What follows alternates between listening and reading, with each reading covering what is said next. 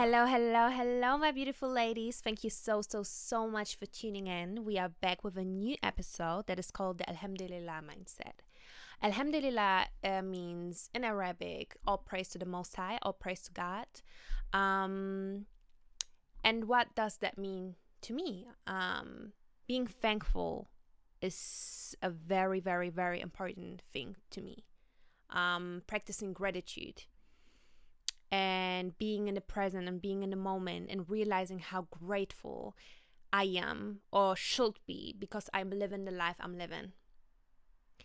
And I will kind of want to talk about how this mindset um, changed my whole life and changed my whole perspective on life and how I see people, how I view myself, how I view life.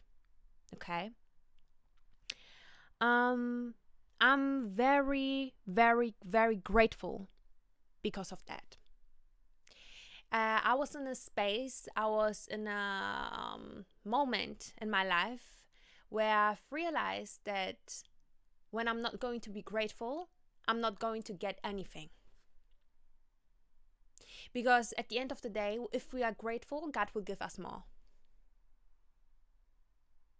And this is very, very, very important. I'm going I'm going to take uh, or use the word important a lot in this podcast, in this episode.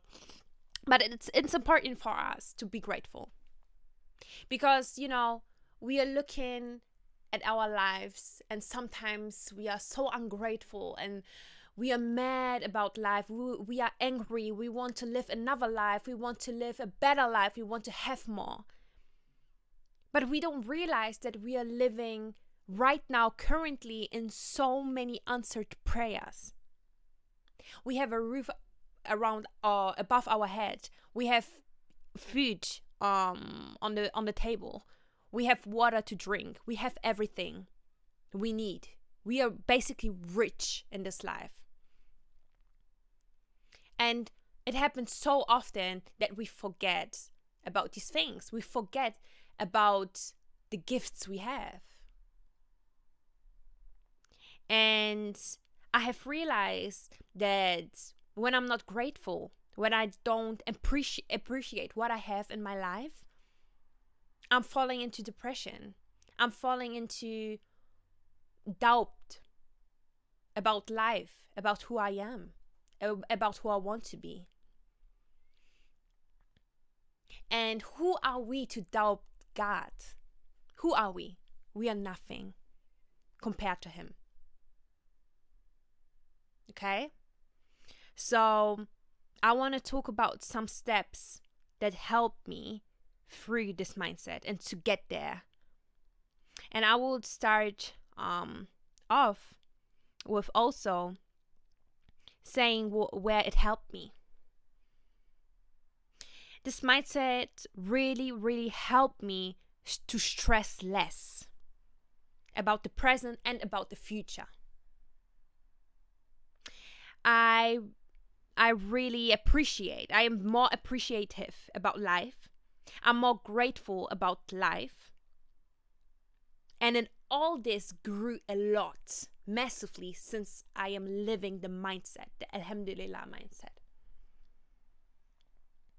I am not longer doubting myself anymore. Because I know God's plan for me, for us, is better and worth the pa- patience. Because God is with the one who's patient.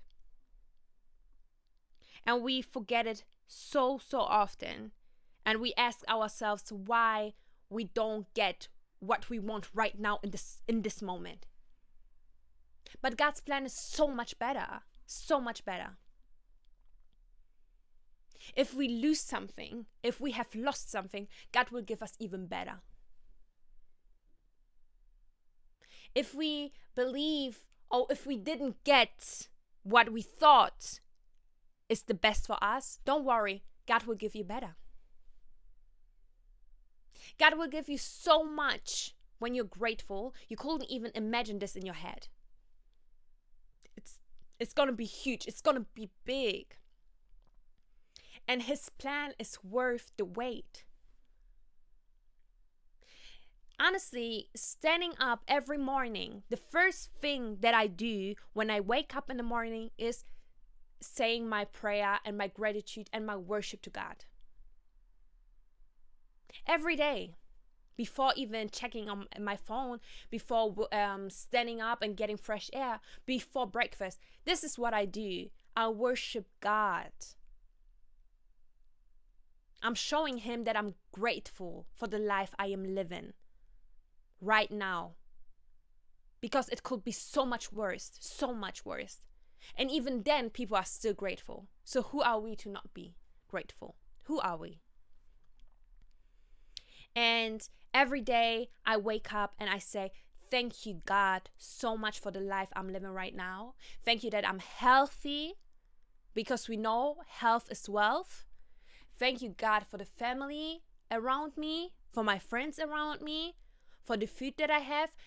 Thank you, God, that I could even wake up that you opened my eyes this morning.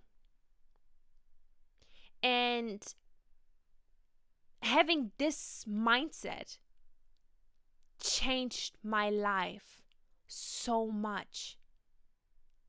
Wow. Be grateful. Be grateful. Stand up every morning and be grateful for the life you're living. Okay? I hope I could help you with some of these tips when it comes to the Alhamdulillah mindset, when it comes to growth, when, it's, when it comes to gratitude and appreciation of life. And I would love you to share some tips and tricks with me as well, with our community. We are always open to hear what other people have to say, okay? We are also um, living in the um, month of the Holy Ramadan, so shout out to all my Muslim brothers and sisters. I hope our du'as and our um, fast will be accepted from God. Ameen. So, ladies and gentlemen, be grateful. Keep the Alhamdulillah mindset in your mind and never forget about it. Okay? I will, um, inshallah, start to do a Ramadan series um, in the last couple of three weeks that we have, basically. So this is the first one. We got we have three more to go, inshallah. So yeah, stay by my side, and I hope we can talk more. Thank you so so much for watching. Have a nice and blessed day. Mwah.